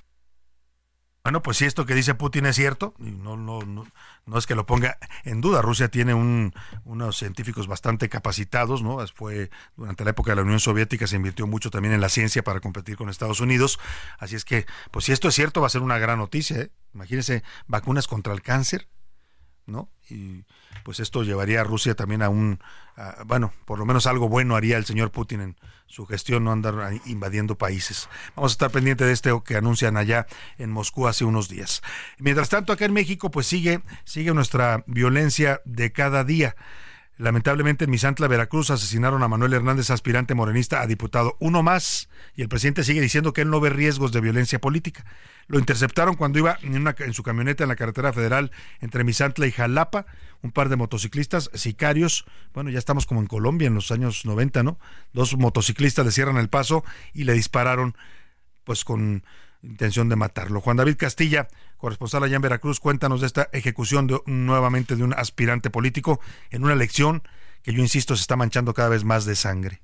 Muy buenas tardes, Salvador. Te saludo con gusto desde el estado de Veracruz. Comentarte que Manuel Hernández, aspirante a la diputación local por el distrito 8 de Misantla, fue asesinado en la zona de la Sierra de Chiconquiac, ubicado en la región centro-norte del estado de Veracruz, cerca de Martínez de la Torre, un lugar ampliamente conocido por su producción citrícola. La Fiscalía General del Estado, a cargo de Verónica Hernández y Adán, dio a conocer que se integró una carpeta de investigación por los lamentables hechos en los que perdiera la vida por proyectil de arma de fuego Manuel, quien también se desempeñaba como director general de Política y Gobierno del Ayuntamiento de Misantla. Los hechos ocurrieron sobre la carretera Jalapa-Misantla, a la altura de la localidad Santa Margarita de este municipio, cuando el político viajaba a bordo de su camioneta color gris y fue agredido a balazos por sujetos que huyeron en una motocicleta. La Secretaría de Seguridad Pública, a cargo de Cuauhtémoc Zúñiga Bonillo, activó el operativo Código Rojo en la zona de Misantla para la búsqueda y localización de los agresores. Mientras tanto, la Fiscalía de Veracruz dio a conocer que fiscales, peritos y policías ministeriales se encuentran en el sitio llevando a cabo las diligencias de ley. Manuel Hernández era aspirante a la Diputación local por el Partido Movimiento de Regeneración Nacional. Incluso en redes sociales circulan fotografías donde aparece junto a la candidata de Morena para la gubernatura de Veracruz, Rocío Nale García. Apenas el pasado lunes 12 de febrero se dio a conocer el asesinato del exalcalde de San Juan Evangelista, Andrés Valencia Ríos, por lo que la Fiscalía también inició una investigación al respecto. Este es el reporte desde Veracruz, Salvador. Excelente tarde, un abrazo. Excelente tarde también para ti, Juan David Castilla. Aprovecho para mandarle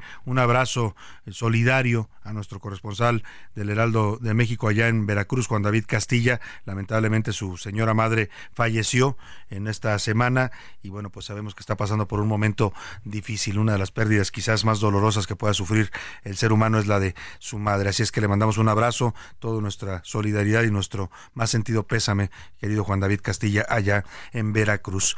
Oiga, y mire, para documentar este tema de la violencia política, yo le decía y hace unos días publiqué en las Serpientes Escaleras esto de que la mega elección esto que han llamado la mega elección que estamos viviendo para 2024, pues está manchando de sangre. Ya van 18 políticos asesinados, ¿eh? De ellos 12 eran claramente aspirantes o precandidatos a un cargo público de elección en estas comicios. Eh, van ya varios de Morena, varios del PAN, también del PRI, del PRD y del Partido Verde, hasta de Movimiento Ciudadano. Es decir, la violencia política no está distinguiendo colores ni partidos. Y bueno, pues mientras tanto en Palacio siguen diciendo que ellos no ven que ellos no ven que haya riesgos de violencia política. Yo le quitaría lo último y diría simplemente en Palacio Nacional el presidente ya no ve.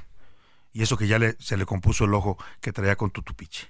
Vámonos a la pausa y regresamos con eh, esta canción que se llama Sin ellos todo pararía. Es una canción de Fátima Pérez del 2020. La youtuber española le hizo esta canción de homenaje a los camioneros, traileros y transportistas, cuya labor es fundamental, le decía yo, para la economía de cada país.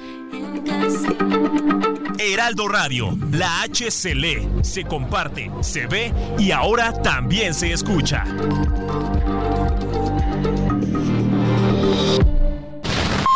Ya estamos de vuelta en A la Una con Salvador García Soto. Tu compañía diaria al mediodía.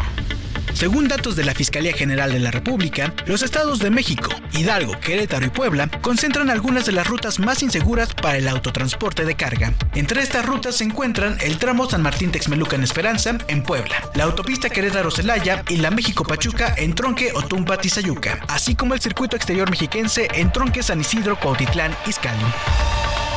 Dos de la tarde con 31 minutos. Estamos a, escuchando y regresando de la pausa con esta canción de los tres tristes tigres, estos jóvenes que se hicieron famosos por sus parodias en internet, con esta canción que está dedicada a la combi, a operadores también del transporte urbano que también sufren la violencia, la inseguridad, también son víctimas de todo este fenómeno delictivo que está viviendo México.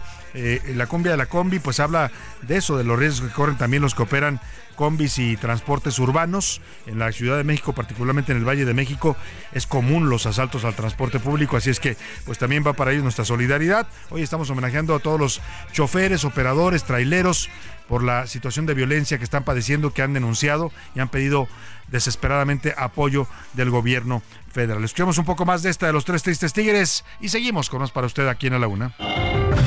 En A la Una tenemos la visión de los temas que te interesan en voz de personajes de la academia, la política y la sociedad. Hoy escuchamos a Melisa Moreno. En Melisa lo explica todo.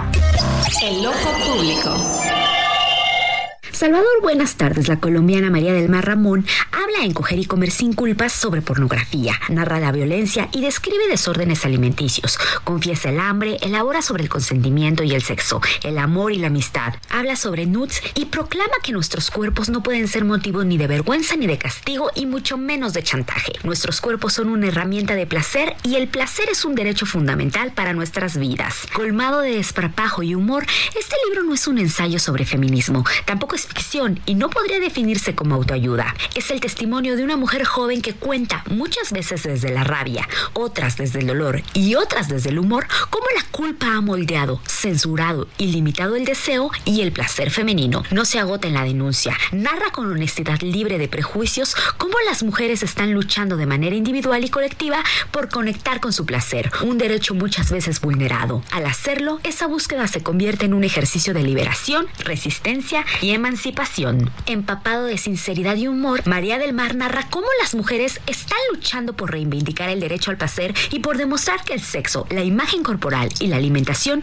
son arenas de disputa política. María del Mar Ramón es autora de las novelas Todo muere salvo el mar, La manada y sus libros se han publicado en toda América Latina. Fue columnista de Vice, ha escrito en medios como El País, El Diario AR, Playboy, periódico de poesía UNAM, Volcánicas, Latfem, Página 12, el Grito del Sur, entre otros. Con el cuento El deseo es una cicatriz, formó parte de la antología Cuerpos, editado por Seis Barral. Coger y comer sin culpa el placer es feminista, cuenta con un prólogo coral de Aura García Junco, Plaqueta, Catalina Ruiz Navarro y Luciana Pecker. Salvador, este es el primer libro editado por Utópicas Librerías y vamos a ver qué más nos tienen preparado en lo que resta del año. Yo soy Melisa Moreno y me encuentran en arroba melisototota. Nos escuchamos la siguiente. A la una, con Salvador García Soto. Ay, ay, ay, Guadalajara, hermosa, dice Vicente Fernández. Esta interpretación que está usted escuchando fue uno de los últimos conciertos en vivo que dio Vicente Fernández antes de su retiro y su despedida en el Azteca. Con primera fila que hizo, donde le canta a su ciudad, a la ciudad de Guadalajara, ciudad capital del estado de Jalisco, la segunda ciudad más eh, grande de México, después de la pues, capital de la República. Y estamos homenajeando a la Perla Tapatía bueno, pues yo qué le digo, ahí nací y de ahí soy y amo, amo a Guadalajara, como también amo a la Ciudad de México, ya soy también mitad chilango, pero lo tapatío no se me quita y es que Guadalajara está cumpliendo un año más de existencia, 462 años de su fundación, se cumplieron el pasado 14 de febrero. fue un 14 de febrero de 1542 cuando Cristóbal de Oñate, un militar y funcionario de la corona de Castilla, destacado en la conquista de la Nueva Galicia, eh, fundó la ciudad de Guadalajara, también después fundaría la ciudad de Zacatecas. 63 familias lo acompañaban para fundar la que hoy es la capital de Jalisco, una ciudad pujante, dinámica, moderna, una ciudad que nos representa además con su folclor y sus tradiciones ante el mundo, la música del mariachi, los bailables, la comida, en fin. Homenajeamos a la bella Guadalajara. El nombre de Guadalajara proviene del árabe Wet Alajara, que significa río que corre entre piedras. Y es que Guadalajara fue fundada eh, tres veces. Una de la primera y la que ocurrió a las orillas del río San Juan de Dios, que atraviesa la ciudad de Guadalajara. Lo que hoy es la calzada Independencia, lamentablemente, como en muchas ciudades mexicanas, se entubaron los ríos. Ahí corre un río subterráneo por la calzada Independencia, que era el río San Juan de Dios, que atravesaba el valle de Atemajac y fue donde se fundó esta noble y leal ciudad de Guadalajara. Tres veces la fundaron antes de llegar a la ubicación actual. Primero eh, la fundaron en Zacatecas, después en lo que hoy es el municipio de Tonala, pero en 1535 pasó a Tlacotán y tras constantes ataques de grupos indígenas fue trasladada al entonces río de San Juan de Dios en el 14 de octubre de 1542. Adriana Luna, nuestra corresponsal también allá Tapatía Orgullosa, nos preparó esta pieza especial para Guadalajara. Un abrazo a todos los amigos tapatíos por este aniversario en el 100.3 de FM que nos escuchan siempre y les mando un abrazo afectuoso al Heraldo Radio Guadalajara. Escuchemos.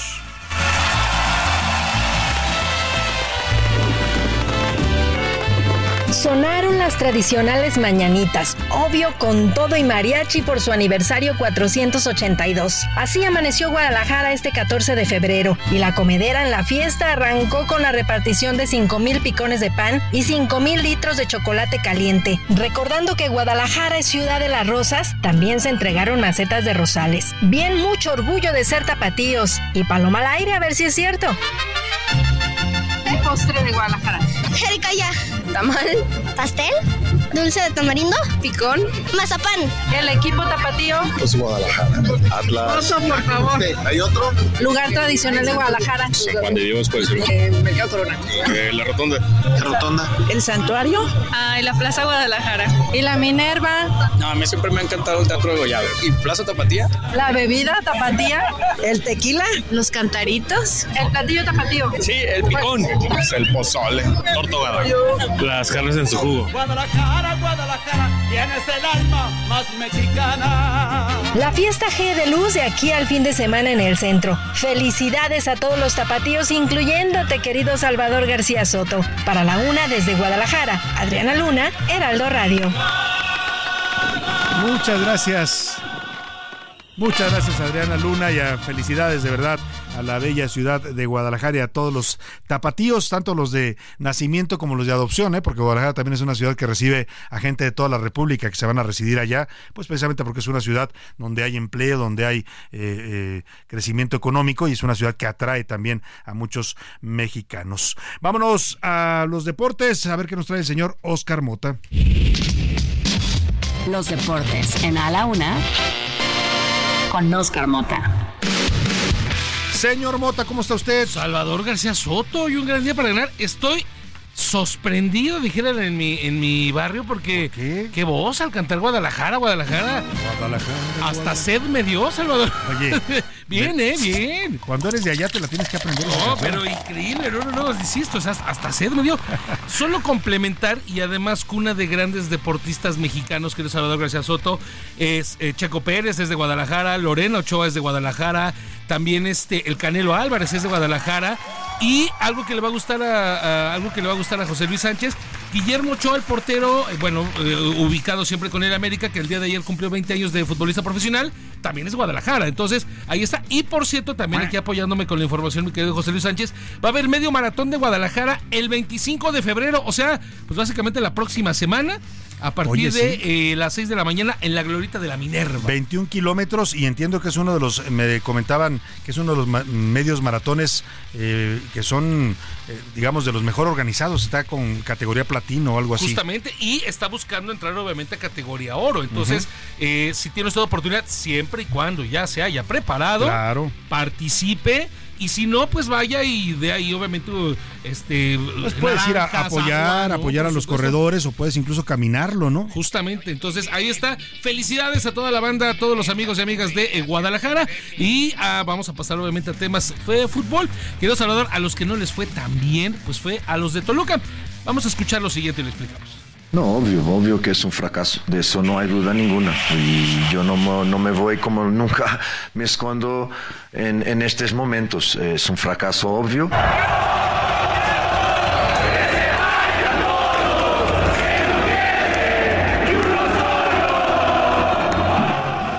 Escuchamos primero a Gustavo Lema, todavía entrenador del Toluca, y después a la afición de los Diablos Rojos que el día de ayer pierden contra el equipo de Herediano, tenían una ventaja de 2 a 0, el Herediano de Costa Rica le termina dando la vuelta y son hasta ahorita el primer equipo mexicano eliminado de la Conca Champions. Entonces hay un tema con el Toluca que está en el sitio número 9 de la tabla general, enfrenta a Monterrey este fin de semana, no les está yendo muy bien, con esto continúo con la parte de lo que viene este fin de semana en la Liga MX. Viene una Pumas contra Santos, que por cierto aquí en la Una se regalaron boletos. Así es. Bien interesante, quiero Salvador, porque va a ser el debut. En esta semana Santos contrató a Nacho Ambriz como su nuevo entrenador. Ah, y es su debut. Es su debut, va a ser su debut, entonces, pues va a ser un partido interesante, 6 de la tarde, ya no va a haber ese tema del, del color. Yo necesito que pongan el mío, ¿eh? sigo exigiendo que pongan nuevamente mi, mi, mi Puma CU, mi Puma CU. Ajá. Y pues va a ser eh, nuevamente el Pumas CU, CU. Es que hoy, hoy ando un poquito menos emocionado de- que otras veces. ¿Qué Esos son, los, tienes, Oscar? esos son los temas, querido Salvador. No lo habíamos platicado, pero también en la semana eh, Orlando Magic retiró a su primer número en la historia. 34, equipo, 34 años de historia del Or- Orlando Magic y retira el número de Shaquille O'Neal. Nadie volverá a utilizarlo. Nadie más. Entonces es la primera ocasión que retira este equipo ese número. Recordarán ustedes a la fuerza imparable de Shaq. Mucha gente lo ubica más como los Lakers, pero inició su carrera en el Orlando, Magic. Muchas gracias, Oscar Buen fin de semana. Vámonos a escuchar a los curuleros de San Lázaro. Es viernes y nos traen su rola de la semana. Pepe Navarro y Pepe Velarde le hicieron su canción al tutupiche presidencial, esta infección en el ojo que le dio al presidente López Obrador. Ya se le ve mejor, pero hubo días en que sí se veía bastante notorio este tutupiche, como él lo llamó. Dice que así le dicen en Tabasco. Y pues los curuleros aprovecharon para hacerle esta canción. ¿Cómo enfrentar el populismo? ¿Cómo crear empleo? Ayudar a los pobres. ¿Cómo? Tengo un tutupiche.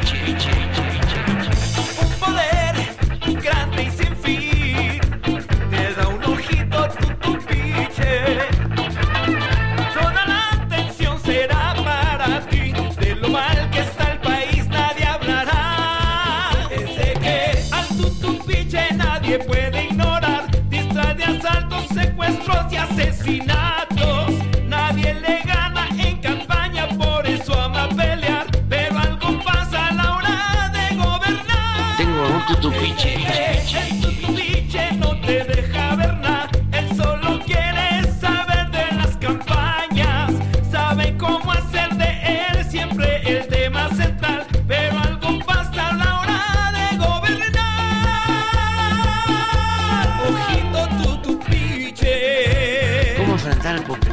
Crear empleo? Ayudar a los pobres. ¿Cómo?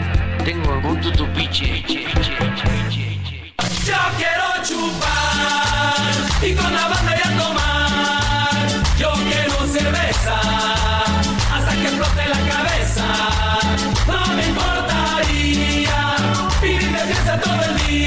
Dos de la tarde con 45 minutos. Oiga, ¿le gusta la cerveza? Ya decía yo hace un rato que México tiene uno de los mayores índices a nivel internacional en consumo de cervezas. Por ahí durante muchos años eh, Ciudad Obregón, Sonora, ocupaba el número uno de consumo de cerveza a nivel internacional y varias ciudades de México, todo el norte de México, Tijuana, Monterrey, que le mando un abrazo y un saludo a todos los queridos amigos regios. Pues la cultura de la cerveza permea en toda la República y por eso, por eso ha tenido tanto éxito este festival del que hoy le vamos a hablar. Hace un rato le regalamos boletos, ya se volaron, ¿eh? Ya volaron los boletos, estoy hablándole del Cervefest este Festival Internacional de la Cerveza que tendrá lugar el próximo mes de marzo en la alcaldía Xochimilco aquí en la Ciudad de México. Hago contacto para conocer los detalles con José Alfonso Torres Cabello, él es director general de la Feria Internacional de la Cerveza 2024. ¿Cómo estás, José Antonio, José Alfonso? Un gusto saludarte, buenas tardes. Muy bien, muy bien, Salvador. Buenas tardes. Oye, y qué buena introducción hiciste con esa canción de, de- es como del himno a la cerveza. Es como el himno a las Cheves, ¿no? Sí, y además es viernes y el cuerpo lo sabe. Así es, exactamente. Oye, falta un mes todavía, pero hay que irnos preparando para el Cervefest. Exactamente, Salvador, exactamente. Fíjate que, pues, eh, la verdad es que eh, aquí en un área metropolitana tan grande como es la Ciudad de México, eh, lo he comentado en- con algunos otros amigos y con algunos otros colegas tuyos, que en realidad eh, son pocas las, porque hay dos grandes festivales de cerveza en la Ciudad de México, uno de ellos es el Cervefest, y creo que son pocos para lo que tú acabas de decir, el gusto y el consumo tan grande que hay de cerveza en todo México. Sin duda alguna. Es una de las bebidas preferidas de los mexicanos y va a ser ya por la edición número 11 de este Festival Internacional de la Cerveza. Es decir, que este evento cultural, gastronómico, artístico, pues ha ya permeado en el gusto del público capitalino. Afortunadamente así es, Salvador. De hecho, sería el treceavo, pero como tú sabes, como le sucedió a, a nuestro planeta que tuvimos la pandemia, eh, lo tuvimos que interrumpir dos años, si no ya sería la treceava edición. Es prácticamente junto con otros colegas que organizan en, en Ensenada eh, y otros que organizan aquí en el World Trade Center, eh, son las ferias ya más antiguas y más sólidas en materia cervecera, mi estimado Salvador. Claro, México tiene además del gusto por la cerveza toda una industria. Yo te pregunto, en, además de cerveza, por supuesto, ¿qué, qué va a encontrar la gente en este festival? Pues mira, en primer lugar, eh, es importante decir que el Cervefest es una feria 100% familiar. de tal suerte que allí vas a poder asistir eh, o va a poder asistir nuestros seguidores y nuestro público eh, a un lugar donde es un ambiente natural al aire libre, 30 mil metros cuadrados de área verde, eh, y vas a poder encontrar no solo cerveza, y desde luego cerveza artesanal, que es, un, es una delicia, que, que bueno, este, la gente cada vez está eh, disfrutando más de la cerveza artesanal, ¿no? Es claro. Y vas, a, y vas a poder encontrar también una gran oferta gastronómica, vas a poder encontrar eh, digamos, grupos musicales eh, muy bonitos, desde ballet folclóricos y, y otro tipo de, de géneros musicales, que, que nosotros abrimos, ah, es una cosa bonita del Cervefest, nosotros abrimos a la, la convocatoria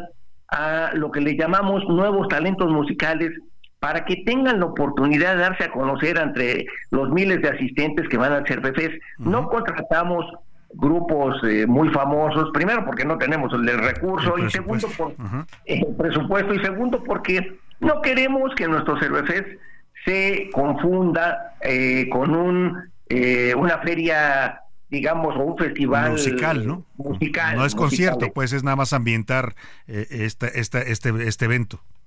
Exactamente, Salvador, así es. Y, y te vamos a esperar ahí, ¿eh? Vamos a darnos una vuelta sin duda. Oye, veo yo que vas a tener, además de, ya decía, mencionabas tú esta eh, cerveza artesanal, es que en México hay un boom en este momento de, de la fabricación de cervezas artesanales en toda la República, además de la industria ya formalmente establecida, pero también veo que vas a tener cervezas de todo el mundo.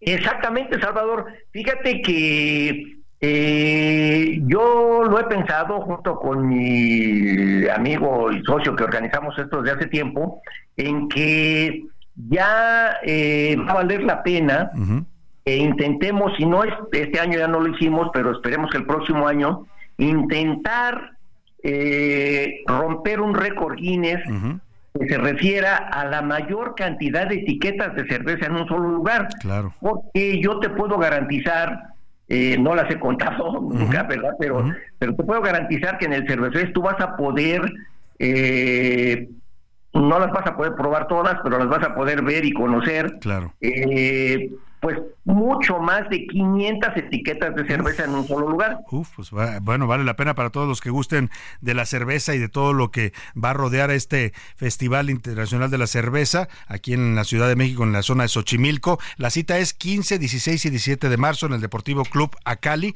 que se ubica ahí en el Camino Antiguo a Cuemanco, una zona natural al aire libre, como ya mencionabas, José Alfonso. Y bueno, pues esperemos que sea todo un éxito. Ya regalamos pases para nuestro público, así es que ahí estaremos acompañándote dentro de un mes y esperamos que sea un éxito el- esta onceava edición del Festival Internacional de la Cerveza. Te lo agradezco mucho, Salvador, y te reitero mi invitación para Muchas que gracias. tú asistas con nosotros allá. Sin duda, vamos a ir a echarnos una buena cerveza ahí y a brindar. Gracias, José Alfonso. Gracias a ti, Salvador. José Alfonso Torres Cabello, director general de la Feria Internacional de la Cerveza 2024. ¿Hay ganadores ya de los pases, José Luis? Así es, 15 y 16 y 17 de marzo, los, los ganadores Arias Velázquez Morales, Noemí Flores Martínez, Iván Soto Domínguez, Marta Huerta y Ricardo García López se van a tomar chela. ¿Y para la obra de teatro? Tenemos también Erika Pérez Bel- eh, Beltrán, Karen Rodríguez, Aide Flores, Oscar Rodrigo y Carla Calina para el sábado a las 5, para el mismo sábado a las 8, Carlos Alberto Delgado, Diego Sánchez Paz, Luz María Granados, Liliana Méndez y Jessica Carrillo. Disfruten de estos espectáculos que les brindamos con apoyo de estos organizadores y productores. Y vámonos al entretenimiento con Ana y Arriaga. El entretenimiento con Anaí Arriaga. Ana y Arriaga, ¿cómo estás? Buena tarde. Mi querido Salvador, muy contenta y con la mejor noticia de todas. Hoy es viernes por fin, así que en unos minutos ya vamos a festejar y a celebrar. Mico Salvador, esta semana lamentamos el fallecimiento de la hermosa actriz que, Sí. bueno, se casó con un expresidente y fue una mujer bastante polémica y yo creo que muy envidiada, muy envidiada por la belleza que poseía de forma natural. Y muy admirada, muy admirada por muchos mexicanos, eh, querida Ana. Y vamos a escuchar esta pieza que nos preparaste sobre la vida de Sasha Montenegro, ¿te parece? Adelante. Pues Sasha Montenegro es Alexandra Achimovich Popovich. Ese, ese es el nombre. Ese es mi nombre. Y ah, pues es una mujer normal, La actriz Sasha Montenegro falleció a los 78 años, así lo informaron sus familiares. De acuerdo con los primeros informes, su deceso se debió a un derrame cerebral provocado por el cáncer de pulmón que padecía desde hace tiempo. Montenegro participó en más de 50 películas, consolidándose como una de las actrices más reconocidas y queridas en la pantalla grande mexicana. Cuando me ofrecieron la primera película, cuando me dijeron lo que me iban a pagar, pues me encantó, yo estaba pobre, ¿no? Lógicamente a todos nos gusta el dinero. Recuerdo, eran 1.500 dólares. Fue en 1984 cuando hizo un viaje a España. En Sevilla se encontró con el entonces presidente José Luis López Portillo. Tras la muerte de Portillo en 2004, Sasha Montenegro se convirtió en su principal beneficiaria de una pensión millonaria.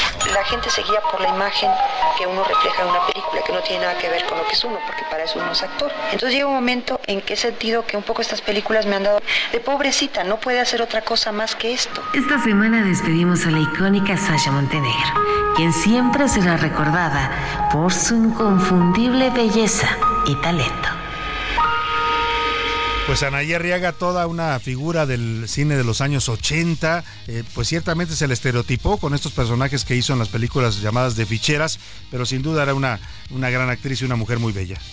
Si esto ocurriera, eh, ganaría todas las denuncias de violencia política. Sin de violencia alguna. de género, perdón. En estos tiempos sí, en estos tiempos sí ganó por ahí una, eh, a la periodista Isabel Arvide, que la llamó encueratriz en alguna publicación.